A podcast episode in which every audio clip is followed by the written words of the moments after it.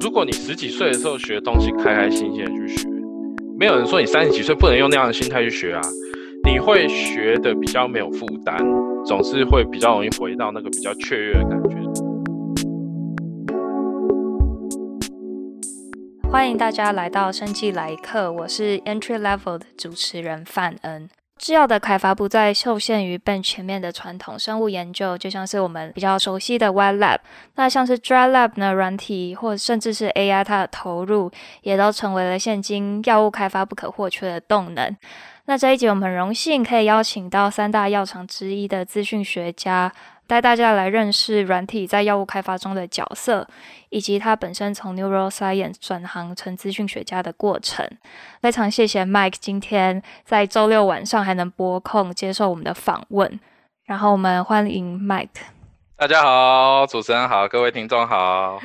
Hello，Mike。那我们就先来带大家认识一下，说软体在药物开发中的角色好了。好的，没问题。我想说，你可不可以先带给大家一两个例子，然后呃，让大家知道说你们可以在哪里参与，然后介入药物的开发。好的，那我就稍微简单讲一下，就是 AI 在药物开发里面可能扮演的角色。在一开始先跟听众讲一下，就是我自己的背景是以影像分析为主，所以可能我的看法在现阶段可能只涵盖一部分的 topic，可是我希望能够提供给大家一些不一样的看法，或是比较不一样的想法。药厂其实是相当重视这一块。最主要的原因是因为 AI 它本身的特性，AI 的存在可以做几件事，一件事情是帮忙解决人类可以做得到，但是没有办法做这么多的事情。那另外一部分则是人类可能没有办法做得像机器这么好，甚至到第三块就是说是我们人类完全做不到的事情，那我们可以透过 AI 去做。因为整个药厂它的结构最主要目的就是希望找到新的药物。或是找到旧的药物使用新的方法，更甚者就是找到说一些临床上面新的目标，无可避免的药厂它就必须要用这些最新的手段去探寻有什么方法可以帮它减少你的支出。比方说，我们可以把制成更加优化，或者是我们在 R&D 这一端，我们可以把很多东西更加自动化。那自动化好处是什么？就是当你做的量大、做的量多的时候，你相对的就可以消减掉许多人为的 bias。AI 的角色就会慢慢浮现出来。对，你只要说的量大的部分，像是它 screening 可以更有效率这样子吗？对，其实都有。呃，我讲两个例子好了。有一家公司叫做 Recursion，在犹他的公司，他最近跟 Broad Institute 合作。我不确定论文发了没，不过论文现在是在 BioArchive 上面。他就是去分析细胞 infection 以后的 profile。然后把它跟影像资料结合，嗯，那最终它就可以去预测说哪一些药物针对 COVID 能够有办法胜出。在他们的 model 下面，它可以看到，比方说像那个 Remdesivir，它有出现在他们的 target 里面。当你有一个很完整的 database，不管是从只有小分子端对 signal pathway 反应，或者是 chemical database 这些东西，你又有药厂。过去几十年累积的一些资料，那你就有办法去建 model 去看说哪一些药物会成为最后胜出的药物。所以对这些药厂来讲，应用 AI 这件事情是非常非常有兴趣。嗯、那这是我原本的看法。那刚好公司内部最近也刚经过一轮 AI 的 conference，听到一些很有趣 business 端的应用或者在临床上的应用。简单讲就是，我觉得现在药厂正在大量的去使用 AI 来优化它公司所有你可以想象得到大大小小的细节。是前端资料 collection 的效率啊，然后方法改变的吗？才让 AI 它在这近几年更有效的被药厂来采用，还是说是哪一些契机？导致就是药厂，它现在更愿意去使用 AI 这些技术。以我的认知是，我觉得药厂导入 bioinformatics 的概念，其实已经很长一段时间了。尤其是在后来有很多 sequencing data 出来之后，药厂有一个非常成熟环境去试图使用 bioinformatics 东西来协助他们找到新的 target，或者是去解释在实验上看到一些现象。我认为在这几年我们会看到更多，其实主要是因为 AI 在尤其是电脑视觉上面的成功，在呃一四年、一五年之后，这些东西我觉得给了公司各种 project 的 stakeholder 比较大的信心。有的时候一个技术会被使用，不单单只是来自于你现在公司内部所做的 project 是否能得到正向回馈，有时候也是包含整个环境的改变。开源的程式也好，或是 library 也好，这些东西它越来越容易取得，越来越容易比较。传统在做 basic science 的引用的越多，所以等到进到业界里面的时候，就会容易被拿去应用。那以我自己的例子，就是我在过去几年是在一个细胞影像中心。台湾人的角度来讲，一般这种叫共仪。传统上我们都会认为说，哦，共仪就是好多显微镜，但是管的人可能就一两个，然后可能就是呃一些技师或技佐在负责。可是在我之前所带的单位，他的做法不是这样。我们的单位里派很多 PhD。我们要一条龙式，从设计实验到使用显微镜，到使用者操作显微镜拿到他要资讯之后，还要协助使用者取出分析的 data。最一开始我开始接触负责就只有光学显微镜的部分，但我后来就开始把我的精力全部都放在解决呃后端影像分析，因为其实大家常常会讲到造显微镜，造显微镜，我觉得以这个时代的角度来看，这个动作其实就是一个数位化的过程。嗯。其实会用到最新的技术，那这是我有兴趣，我就开始专注这一块。嗯。所以，Mike，你之前是在研究型大学，所以还是算是一个比较学界的环境这样子。对。那后来等到我到我现在工作的地方，呃，我所工作的内容基本上就是分析细胞影像。之前工作所累积的经验可以沿用到我现在工作上，但是现在就会非常非常的专注在解决技术上更多细微的问题。嗯以前可能会用比较多的商用软体，现在就会花更多的时间在写程式解决，而不是使用商用软体。嗯、对，然后也不像以前影像中心的时候，你可能需要协助一条龙的工作，就是教他们使用影像，然后影像软体什么都需要帮忙。现在在业界也会有其他人来支援这些不同的步骤。呃，应该这样讲好了，在业界工作环境呢，每一个环节会是比较被仔细检核的。举个例子哈，比方说你在传统的实验室，你可能就是哦，我今天设计一个实验，那我做了染色之后，我用自己实验室的显微镜看了一看。可是传统上做到这里呢，我想很多人都有类似的经验，就是你接下来分了两条路，有一个可能是你所看的 phenotype 很容易解决，比方说我做个 Z projection、maximum projection，然后我就可以回答我问题了，然后我就赶快再跳到下一个阶段。但是非常遗憾的，在现在这个时代。要这么幸运不太容易，所以你往往会走向另外一条路，就是你的分析会变得复杂。可能你会想要说，哦，我用一些商用软体也是一样，我看看能不能做一些我们一般讲叫做 segmentation，把我要的特征拿出来，再去做统计，也是一样看说，哎，我是否能很幸运的就拿到结果。那通常可能你的 sample size 是非常有限，你做了你就是有跟没有而已，你跑统计就是这样子，对不对？那那没有的话，你就再来想怎么解决这个问题嘛。那所以在基础实验上面，可能不会反复用同样技术一直去试不同的抗体，你可能会试，但是你不会试到量非常夸张的多。嗯，可是当我们到了业界的时候，整个思维是颠倒过来的。从一开始的设计，可能就是为了要制造出一个 pipeline，而这个 pipeline 它必须要能够处理很多不同的状况。可能我一个 treatment 可能就不是只有三种或四种，好，可能我的 antibody 会一直换。所以，即便在同一个实验里面，你的 condition 可能会比原本可能多了出好几十倍，或甚至有时候上百倍都是有可能。然后你每一个 replication 可能都会非常多，可能还会有 multiple timeline。在这种情况之下呢，我们也不会再去使用实验级的显微镜，我们可能会去使用专门设计为 high content image analysis 的机器。这些机器可能会自带一些影像分析的工具，可是可能没那么好用。所以以我现在工作的单位为例子，我们还有自己的一套处理的流程。那这时候我们在讨论的时候，就不是只有五张影像、十张影像，或五个 pair 或十个 pair。我们在讨论的就是好几千张影像。在这样的环境之下使用 AI，你可以说是一个不得已的事情，因为也唯有透过这样子，我们才有办法去解决在传统设计分析方法上面不足的地方。好比说，传统你可能花很多时间设计了一个分析流程，比方说我的影像，我要先把它做高斯模糊啊，高斯模糊做完以后再去做怎么样的 thresholding，然后我可以拉出什么样的 background，所以我可以看到细胞的什么。然后你想了很多，做了很多，像乐高一样一块一块把它叠起来。这批做完之后，然后下一批你再想要用同样的方法分析，然后可能不成，你可能很遗憾的就是这一个月之中，可能你的细胞长得已经不同了，或者是你的某个 antibody 的强度虽然你加的都一样，你的手都是 同样的动作，但是因为某些原因，结果就是不一样，所以你的方法不能用，你又必须回过头去细调你的方法。在业界设计 model 中，我们就会把这些通通都考虑进去。嗯，因为在业界要处理的量实在太大了，而且需要考虑到各种不一样的可能，才可以更有效率的去处理 collect 进来的 image。对，而且因为你也必须想说，哎，我们这个方式它不是只有这一批实验使用。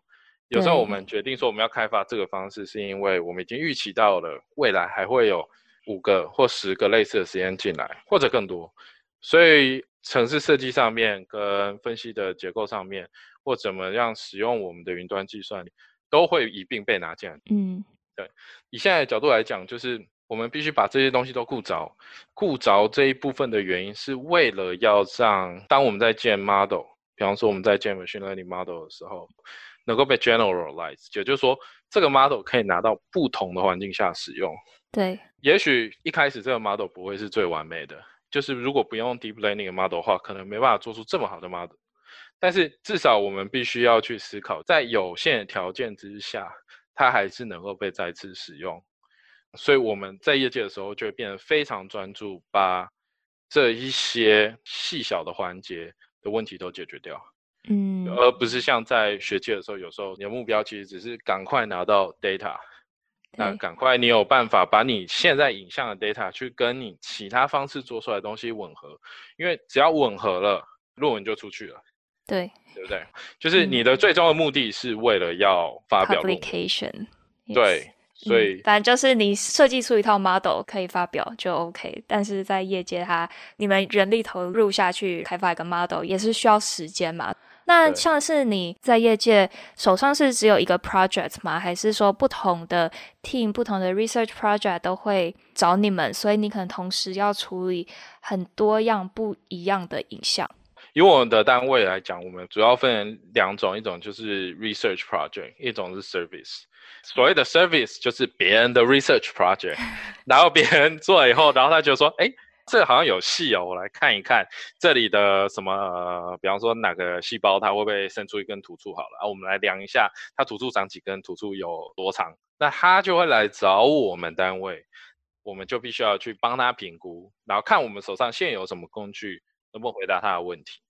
可是呢，如果我们手上没有好的工具，然后我们评估说，哎，这个东西哈、哦、值得开发，那我们就会把它变成一个我们自己的 research project。I see。然后我们开始研究说，好，在我们现有的所有的硬体环境之下，这些影像我们是否可以 build up 一些新的方法，可以拿来解决这个的问题，而且潜在的我们可以解决未来问题。其实像我们现在做的，其实有很大一块就是试图要把 confocal 的三 D 的一些细节解决掉，那你会说，哦，为什么 confocal 把它拿出来就是要照三 D 啊？但是也不是，因为你可以想象，当量很大的时候啊，你的显微镜可能不用特别厉害。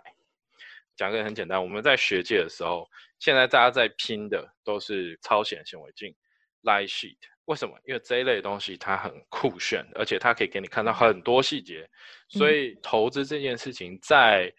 学界里面，它有助于你最后的 publication 去 validate 你的结果。可是，在业界的时候呢，当你量很大的时候，事实上你的二 D 能提供给你的讯息就已经很多了。嗯，你不见得要做到三 D。所以，这也是一个很有趣的特性，就是说你可以看得到，学界在做的东西往往是最新，推得很前面，业界会比较晚一点。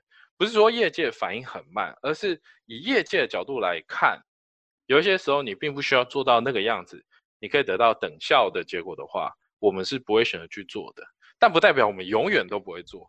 在某个时间点，只要那个需求累积到一定的程度，嗯、然后我们看到说，哎，这个需求已经达标了，当我们内部评估就说这个东西早晚都要做，我们现在来做，那我们就会选择去做。嗯，就等技术被学界 validate 相关的 tool 也开发的够成熟，然后业界可能就会真正去拿来做使用，这样子。对对，这有点像是你要累积一个动能。嗯举个例子好了，我不知道听众朋友们对于 STORM 这个技术了不了解。它的概念其实很简单，就是与其让荧光蛋白一直亮，假设我们让荧光蛋白一直闪，然后呢，我们用很快的、超级快的摄影机去拍这个一直闪的蛋白，我们看到的就不会是一个连续的荧光蛋白结构，而是我们看到像满天星斗一样，一点一点一点，非常酷。那好处是什么呢？好处是我们看到一点一点的时候，我们就可以去定标这个每一次闪烁的时候，它的中心点是什么。然后我们现在把它闪烁中心点全部都画出来，诶，我们突然间就得到一个非常厉害、解析度非常高的影像。基本上现在是可以看到 DNA 结构，你甚至可以看到 actin 的非常细部的结构都没有问题。可是这个技术在业界行不行呢？可能有点困难。为什么呢？因为显微镜的设定上面，它有非常多的参数去调整。然后我看到呃这家公司它新的做法就是它使用 AI 东西来协助设定这些参数。嗯，哎，那这就很有戏啦，对不对？因为在这种情况之下，我就可以有机会。把这一台显微镜变成大量去扫的显微镜，变成一个我们所谓高通量的器材，那就很好玩了。这东西它就可以被我们业界使用。嗯，对。你觉得像是做 image processing 啊，或是 data scientist 在药厂中的这些角色，他们还有需要说有一些 wet lab 背景会比较好嘛？然后。自我认同方面，你们会觉得自己是一个 biologist，还是你们会更 为认为自己是一个 software engineering？这很难讲哎，我也还在寻求自我认同。啊，没没有没有啊，就是这真的是一个很难的问题。这样跟你讲好了，就是我这几天在看关于怎么样把一些 chemical 的东西跟影像东西混在一起的这一类的实验，然后我突然意识到一件事情，是说啊，我今天看得懂这篇论文，是因为我有 biologist 的 training。嗯，在我们这个环境里面，我们有 computer scientist 背景的，也有 biology 出身背景的人。那你或多或少两边都要懂一点。嗯，但是我的看法是在这一整个场域里面，你 biology 的知识还是占很重要的比例。嗯，你也许日常生活中的工作的对话很像 data scientist，你可能在讨论的都是我 model 怎么优化，我的某个 pipeline 哪里串不起来，都在解决 coding 的问题。但实际上，等到你退一步，你再问说“我为什么现在要做这件事情”的时候，你如果失去了对 biomedical research 的知识的话，你可能会不知道你现在人在哪里。懂我意思吗？那那我是在 cell imaging 上。对对对对对，所以我觉得我们这个领域，至少你在 bioinformatics 这一块，你要非常熟悉，会比较容易进来做这一份工作。嗯嗯嗯。所以你身边的同事是蛮大一部分的人，原本是从 biomedical research 来的吗？对，或者是 BME，就 medical engineering。嗯。不过事实上，你问到一个很好玩的问题。其实我也跟你说，有些人我不是非常清楚他的背光是什么。我知道有一些人是 chemistry，但是我会说我不知道原因是因为 COVID 的关系嘛。然后 我现在就 也是呃，我觉得同事是圆是方，呃，有的时候我也不太确定他们长什么样。我觉得我们单位很可爱一点，就是大家开会的时候那个摄影机都是关起来的，所以哦，对对对，所以我也还在是跟同事手机中对，但以我的认知是，大部分的人都是 bioinfo 跟 bioengineer 是占绝大部分嘛，对，嗯。那像你们工作，尤其现在 COVID 期间，会常跟同一个 team 的人开会吗？还是就自己写自己的 code？哦，嗯，我觉得今年很特别，我因为我才刚进去嘛，然后我现在是在做是 research project，所以有一些已经很明确目标完成的，嗯、所以呃，我跟别的组开会的有限。那但是我听说是因为 COVID 的关系，因为 wet lab 那里产出受限制，所以今年的 service 比较少，oh. 所以今年很 focus 在 research 上面。Productivity 回档之后，嗯，也许就不是这个样子。但是我们会有很多跟其他组合作机会，这一点是没有错。就我听到的，嗯嗯嗯，嗯，你也提到说你是今年才。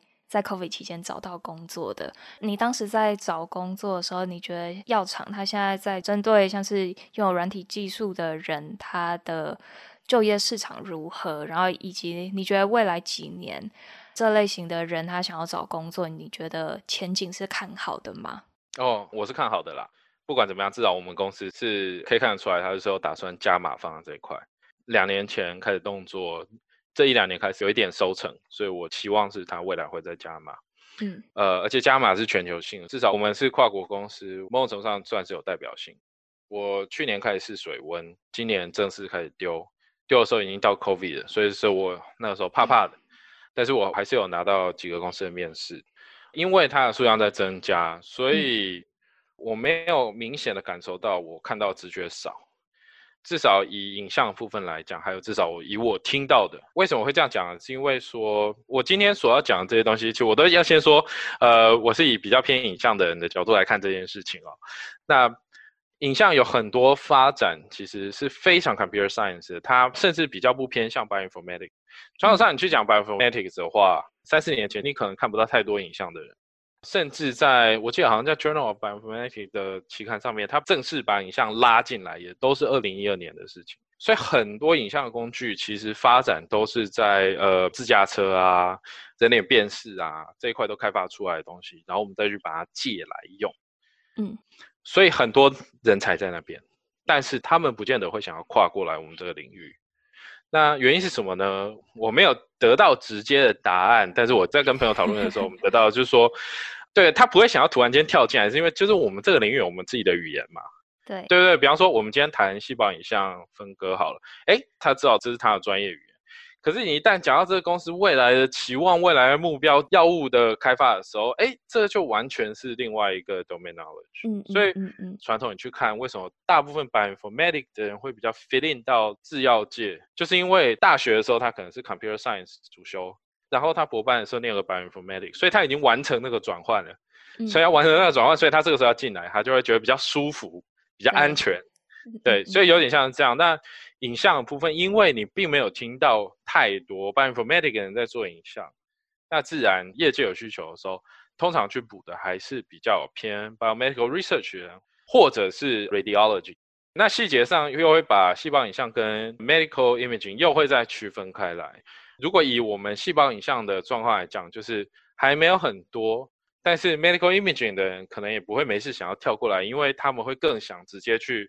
找 medical imaging 相关的职位，比方说药厂，嗯、但是做 MRI 或 CT 影像分析的。对。那所以在我要找工作那个时候，嗯、我看到这样的差异，然后我也很幸运的就是拿到现在的工作。嗯，那你能分享一下说你当时面试的状况是怎样？你觉得他们在问的时候会比较着重在你的软体技术啊，还是会希望你更多可以分享一下你生物研究的经历？你觉得他更看重的是哪一个部分？哦。我觉得都有诶、欸，因为 因为其实我在面试的时候，就跟 HR 讲完电话之后，他们直接就问统计的题目，然后问基础统计的知识。嗯、那时候我统计相关的东西，我有准备，但没有准备非常好，因为有点被吓到。我其实不太知道他要问我问题，都有准备，但是就回答没有很好。然后中间的时候，我就想说啊，糟了，要是没有回答很好，明明就知道的、啊，呃，然后突然间英文讲不出口。然后也有问一个非常简单的刷题，因为看到那种。OK。然后对，这一题非常简单啦。但是一旦进到细胞影像，就是我的天下，就是 呃这样讲好像会不会太那个？但就是这就我很熟了，我就可以立刻跟他讲说啊，你现在给我一个细胞这样分，那你要怎么把它分开？你可能会遇到什么问题，就可以全部都讲出来。嗯嗯。就是说，因为那是我上一个工作所有累积的日常生活经验，就全部都压在那上面。那对，所以呃也不需要特别准备这样子。对，所以很幸运的那一关就过，过了以后就到下一关，就是做 presentation 然后跟面试嘛。那这边其实就平常心就准备好，然后把自己有做过的 project 整理好。嗯。有一件事情要可以提一下，就是说，即便我在之前的工作到很晚期我才开始使用 deep learning，嗯，可能某种程度上我对 deep learning 的认知也才刚开始，但是至少那个 project 完成到一半。嗯。那在面试的时候，我想说我到底要不要放，因为我不是很确定我有多大的。自信可以把它讲得很完整，可是到后来我还是花很多时间去准备，然后把它放成是主打。呃，我因为我跟一个朋友聊过这件事情，就是说在这个时代，如果你跟人家讲做影像，你一定要跟人家讲你有做过 deep learning，你一定要会。嗯，他也很感慨，因为他是 computer science 出身的人，他比我更 hardcore。呃，我们其实都有传统的 computer vision 的知识，它比我更扎实。可是他也是发现说，因为 deep learning 出现的关系，所以那些知识变得好像没有那么重要了。嗯，这很有趣，这你可以看得到这个专业的转移哦，就是因为 deep learning 出现，然后你会发现这个东西就是市场上现在最红的东西。我面试的时候，我从中学到的事情就是，它是最红的东西，你就是得讲，你一定要讲。你去讲，并不是真的要去刚刚操作阿公哦，我很熟。嗯嗯嗯，他比较像是说，你给人家看到，就是说你完全没有打算要在这上面退让，对，就是你可以使用新的技术，至少要展现出你知道有这个东西的存在，以及你有能力去学习。对，对，而且你有能力就直接把它用在你的工作上。嗯，那我觉得这一点算是蛮重要的东西。嗯，嗯，我想到一个很有趣的比喻，也许大家会比较听懂，到底 AI 在生物研究里面到底是呃怎样？我现在有一种感觉是这样，就是做实验的人哦，其实很像什么，你知道吗？很像探险家。尤其在学术界做研究的人，探险家是怎么样呢？就是哦，我今天到一片荒岛上，我第一个想的其实还可能还不是开垦，我第一个想要就只是从 A 点走到 B 点而已。我不知道路上会经过什么，我大概知道这边可能有有价值的东西，但是我硬走。那所以探险家在走的时候会怎么样？探险家在走就是一直开路。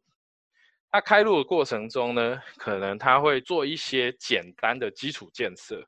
弄个营地呀、啊，把草劈一劈呀、啊，对不对？带几个工人跟着我一起拼这样子。好，那我们走走走走过去，他有没有办法顾及劈出来的路的品质？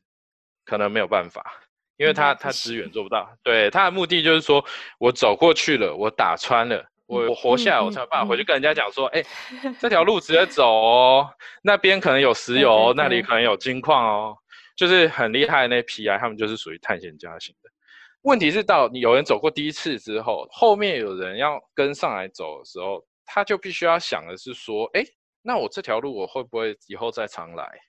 我如果常常来要去那里，哎，那个有水果，我每次都要走这条路去搬，那我是把这个路弄干净一点，石头捡一捡，树砍一砍，以后我比较好上来。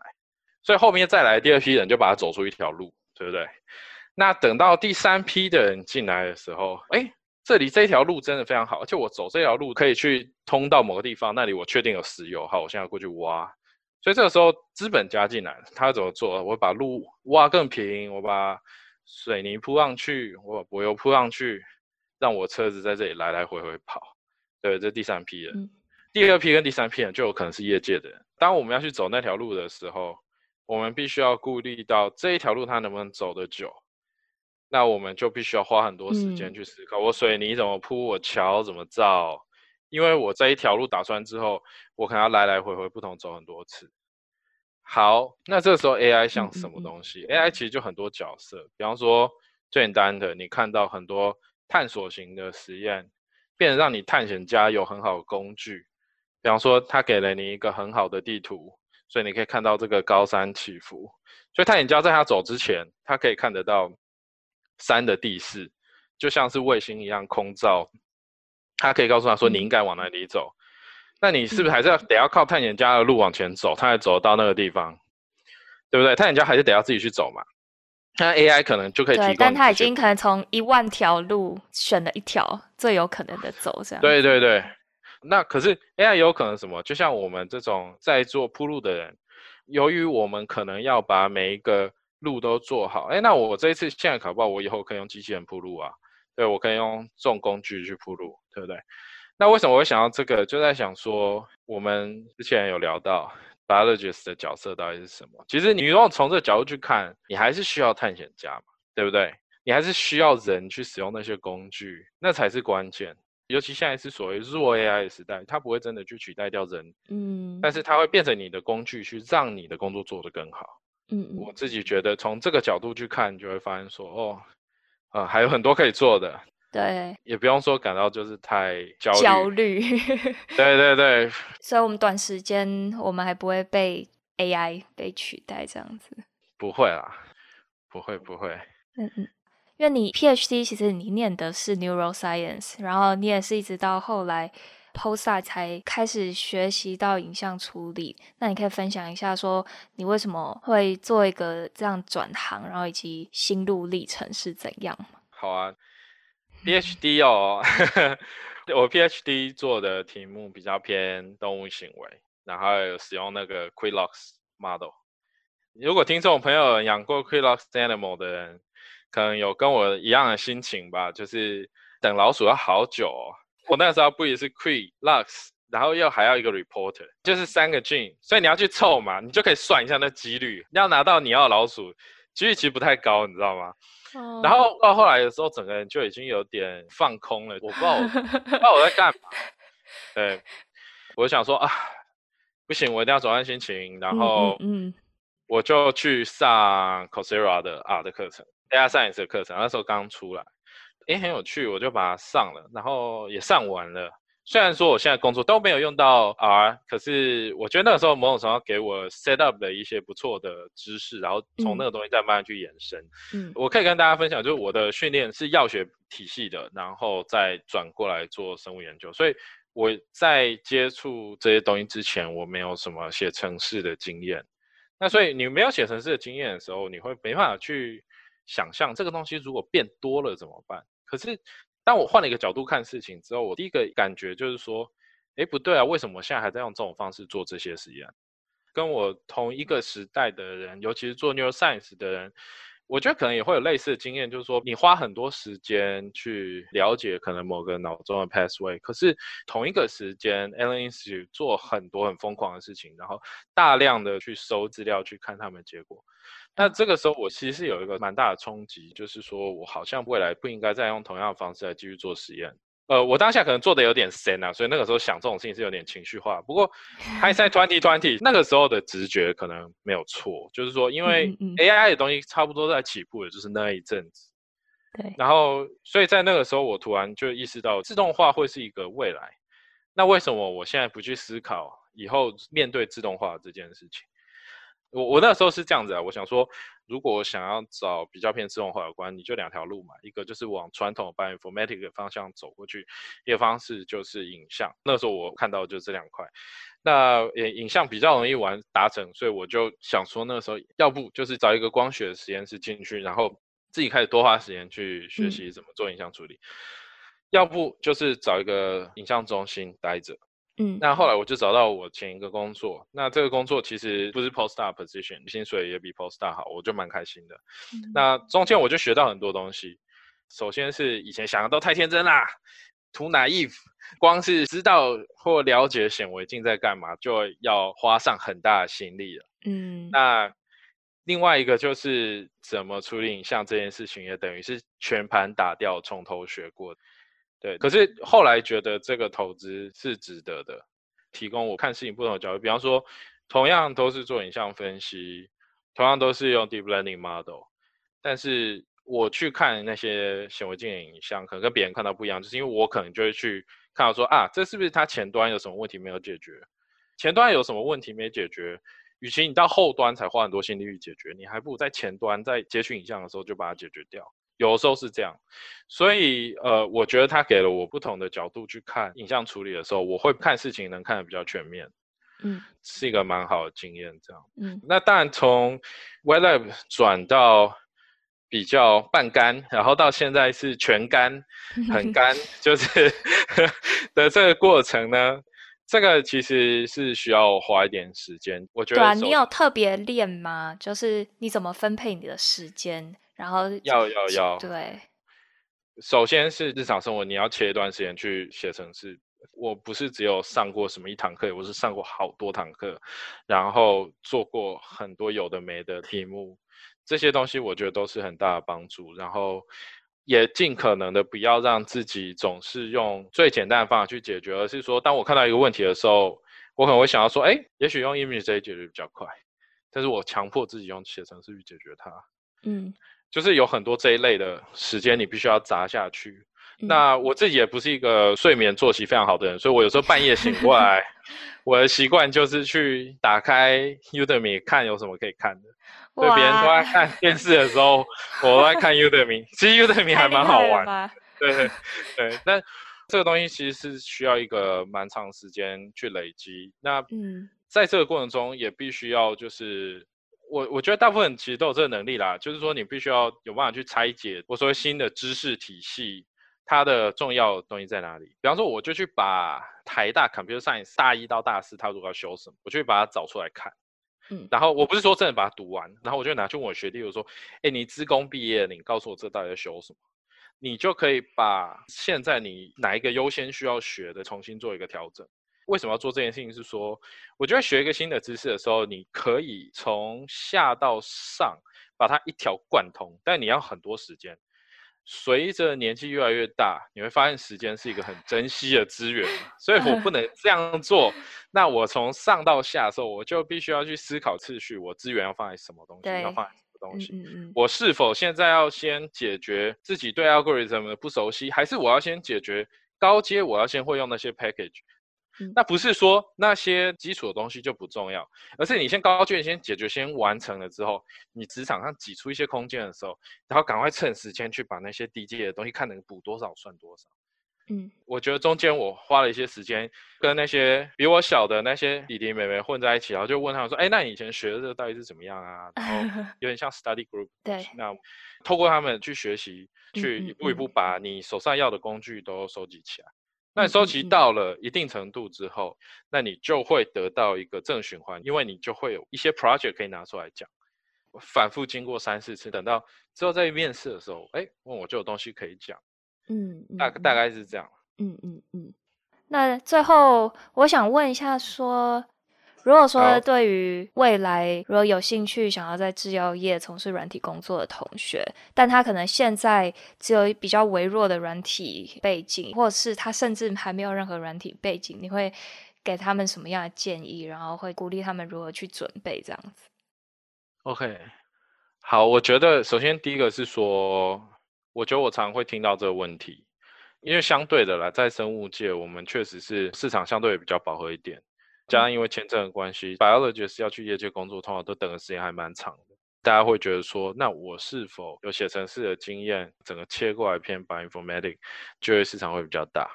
那我想这个答案是是的。可是我也给很多人一些建议，但我发现这要实践不太容易。简单讲，就是真的有办法成功从很湿转到很干的人不多。OK。那所以，我常在想说，有什么方法可以协助大家，或是给大家建议的时候，是真的比较受用，真的对那些从很湿要转到很干的人会有帮助。我觉得第一个还是一样，第一个有点老生常谈，就是你要你的自我认知要够多。我所谓自我认知够多的，就是说你现在主要动机到底是什么？你今天只是因为你对 Wet Lab 实验室不满，所以你想要转到 Dry Lab。事实上，有很多 Dry Lab 实验室会出现问题，就跟 Wet Lab 没有差太多。如果你只是想要转而转，嗯，这个是否可以提供给你足够的动力，让你去做这件事情？这个是在所有开始选择要转之前，我觉得要想好的事。这一件事情想好之后，你才有办法知道你到底有多大的动力，下定决心去学习，因为这会是一个蛮漫长的道路，尤其是假设你没有经验的话。对。那在现在这个时代，你可能不会因为你学程式学个一两年，你就可以找到。码农的工作，这个 时代你可能也不会想要找码农的工作。对对，假设你从完全不会到你有办法被 hire，然后进到泛科技界或者是 biotech，我觉得会需要至少三年到四年的时间。嗯，而且不假设它饱和的话，那所以我觉得这三年到四年的这个努力是你没有办法装作没有看到，所以你必须要非常谨慎去安排你的时间。嗯。我觉得这个是在你一开始的时候，对自己的动机要想得非常清楚。嗯，第二个就是说，你在某个阶段之后，你会发现，你要用很笨的方法去做很简单的事。我觉得这写程式的人可能都有类似的经验，就是假设你今天用某个软体可以解决了，它只要花你十分钟，你自己写程式出来可能要两个小时。嗯，如果你永远都想要花十分钟就解决这个问题的话，你就不会投入那两个小时，那你就永远都学不会。但是很遗憾的就是，现实生活中，你可能会有压力，在十分钟就要做完。嗯，意思就是说，当你遇到问题的时候，你必须十分钟做完，然后自己再花两个小时去把同样东西再做一遍。可是这个东西重不重要？这个东西非常重要。呃，尤其是假设你同时间要在一个 Wet Lab 实验室做某件工作和其他城市无关，来赚取足够的金钱养家，把你自己养活的先决条件之下。你必须要能认清这个现实，你有日常的工作要完成，那你就必须要能够去牺牲很多你个人的时间，把这个过程打通。嗯，这需要变成一个习惯。对。那这个时候会牵扯到一个问题，就是说，你对你的工作环境必须要有一定程度的理解。你可以有点任性，但你可以任性到多大的范围？嗯。比方说，今天老板交代你一个工作，然后呃，很幸运的你接触到和 sequencing 有关的东西。可是这个时候老板说，哎，你不会哦，你去跟那个谁合作。那这个时候老板对你的期待可能是说，你不会，你跟他合作，你把东西倒了给他，他去做分析。可是这个时候你说，哦，没有，我想学，所以我要自己做分析。你可能就白目了嘛，对不对？可是这个时候问题就来，假设你从来都不去做分析的话，你就永远都不会知道，所以你会有一个责任归属的问题。嗯，那在现实生活中，尤其是我知道很多人在思考转的时候，他可能已经是博士班后期或者是 postdoc，所以你要怎么样去在现实的职场上挣扎出一个空间？你完成你该做的事情，你也可以做你想要的 bioinformatics，嗯，然后你的完成的东西还能被 recognize。我觉得这一点非常重要，嗯，因为你没有搞好你自己 project 的 stakeholder 的话，那些人会变你的敌人，嗯，那他会变你生活上一个阻力，那你就没有办法再进一步去学习这一块。嗯，我们年轻人就不管了哈，你假设你今天你觉得你今天才硕士班毕业，我就直接叫你硕士再去念第二个就好了嘛哈。那如果大学生毕业的话，那你就大学直接再去学念个新的硕士就好了。我们现在先不假定那些是我们主要会问这个问题的人来源，假设主要问这个问题的人是，比方说你在 PhD 的过程中。时间资源是很有限，对，不对？所以你如何审慎去分配，如何审慎的让你身边的人不要变成你的敌人，这件事情，嗯，我觉得会是很重要的关键。嗯，简单讲就是，假设你今天你觉得为了你要学会写程式这件事情，觉得必要换工作，那你就要换工作，这是一个很重要。那第三个是，我觉得你要找到，你要找到朋友，你要找到你的狐群狗党。一起奋斗这样子，对对对，这个东西比较和写程式本质上无关，可是这跟你怎么样去达成目标有关。假设今天我想要从 Wet Lab 转到 Dry Lab，假设我在咨询意见的时候全部都是 Wet Lab 的人，嗯，那你可以想象你得到的答案会是什么？第一个是他不太能理解你为什么要这样子做，对。第二个就是他也没办法给你好的建议以外，他有可能会建议你不要这样做。他可能不是出自恶意，可是他会觉得说你不要这样做，那所以你必须要有一群人，那一群人他跟你的目标比较接近，嗯，然后你同时间跟他们一起完成这件事情，同时间你也透过这个转换，你比较不会被拉回去你们的方向。我觉得这一点也是大家常常会忽略，尤其是我觉得就是好学生底的人，就是哦，有时候在转这种东西的时候，不好意思跟人家讲。嗯，但是我觉得其实就不要，就是你设定好目标，你让大方让大家知道没关系，你让人家知道，对不对？嗯，你就没有脸往回走，头都洗下去了，对对，一定要把它走完。没错，头都洗了，嗯、大话都讲了，对不对？咻，就往那方向走过去的。嗯，对。而且可能在跟别人分享的过程中，别人也会给一些有用的资讯，这样子。是的，是的，嗯，这个其实我觉得都很重要。我觉得吼，有时候要放下偶像包袱啦。对，嗯，对。我就我很喜欢你刚刚提到的那三点，就是转行需要一个非常大的决心，无论在心力或者是时间的分配上，这样子。对对对，哦，嗯，然后最后我可以再讲一个，其实还蛮重要，嗯，就是我觉得是不管你转什么行，可能都一样。你在转的过程中，把自己想成是个十几岁的年轻人，为什么会这样讲？是因为哈，我开始在想这些事情都已经三十过后了。你日常生活中你会有很多的责任，嗯，但是呢，你会发现一件事情是，你在学新东西的时候啊，你是个三十几岁的人去心态去学，跟你是一个十几岁的人的心态去学，其实并没有改变任何客观条件。那如果你十几岁的时候学东西，开开心心的去学。没有人说你三十几岁不能用那样的心态去学啊，你会学的比较没有负担，总是会比较容易回到那个比较雀跃的感觉，就是说，哎，我看到这我怎么不知道？哎，当时我怎么不知道？我就坐下来，我就开始在 Wiki 上查查查查查，可能一个小时就过，那一个小时并不痛苦啊，嗯、比起等在那里，然后看一个课程，人家给你课程说你要读完这个，你再读这个，再读这个。假设你今天想说，哎，那 PCA 到底干嘛？你的想法是说。我要去找一个 linear algebra 课程，把它全部上完，然后到 PCA 那里我才懂哦，原来 PCA 是这样。还是说你就可以先把一切都先丢下来，你就想说，我就是以一个有好奇心的 biologist，那我不知道 PCA 是什么，我坐下来，大家会做的第一件事是什么？就是 Google，然后 Wiki 它，嗯，对不对？假设我今天问你说 single cell RNA 的东西我不熟，欸，你可不可以教我？你一定也是坐下来，然后先 Wiki 它。然后你把几篇重要论文找出来看嘛，对不对？其实是一样的道理。那为什么我这样讲？是因为说，假设你去想象你有一个课程要完成，前方路很长，你光看到那条路你就累了。但是你如果把它想成你自己是那个有主控权的人，嗯、你这里抓抓抓抓抓，然后你在抓的过程中，哎，你慢慢拼凑出事情的样貌的时候，这个时候你再回去头去上那个课，那你心境就不一样。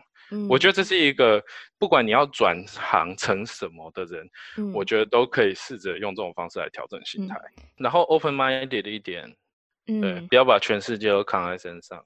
但我现在跟你讲，这是我事后诸葛啦，就是我在当下的时候也是觉得自己扛着全世界，好像都那个要垮，对不对？可是事实上没有，对不对？所以就是鼓励大家，如果也有类似的想法的，不管你要转什么，你要去做面包师傅也可以。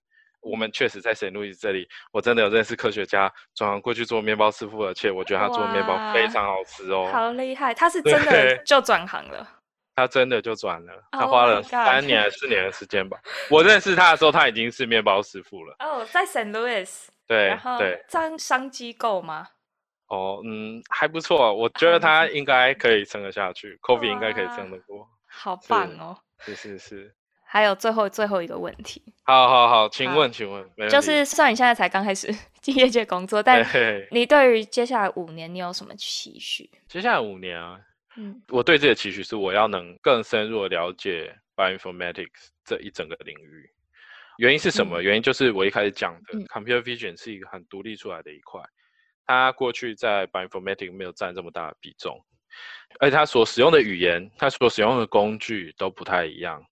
那我自己预估，如果要开始熟悉这一块，我觉得三五年跑不掉，嗯、因为这个是一个很深的水，我不会想要夸下海口就说哦我。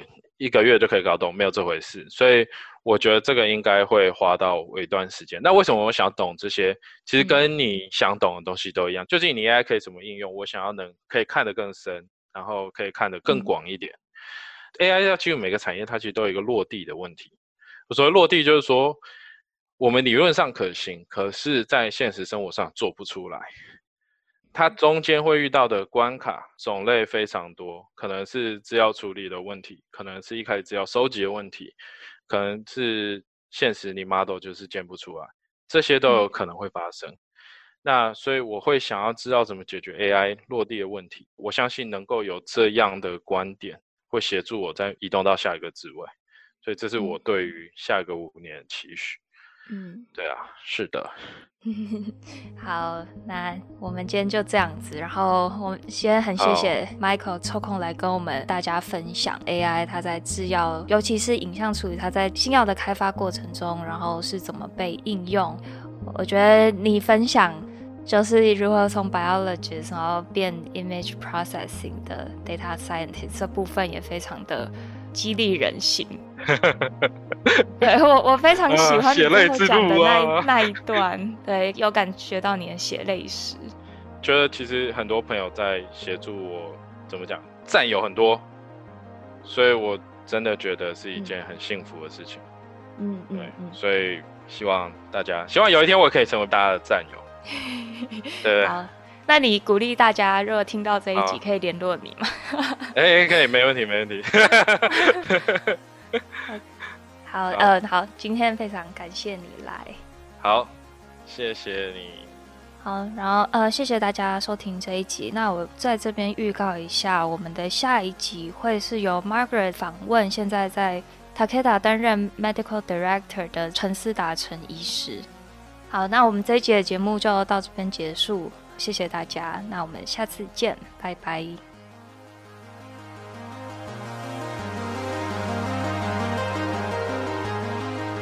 谢谢您收听这集的《生计来一课》，《生计来一课》由 BTBA 制作，驻波士顿台北经济文化办事处赞助。本集的制作团队有陈范恩、Yvonne、Margaret、Richard、Erica、Joe，后制由 Joe 和 Zoe 负责，我们的宣传则是 Phoebe。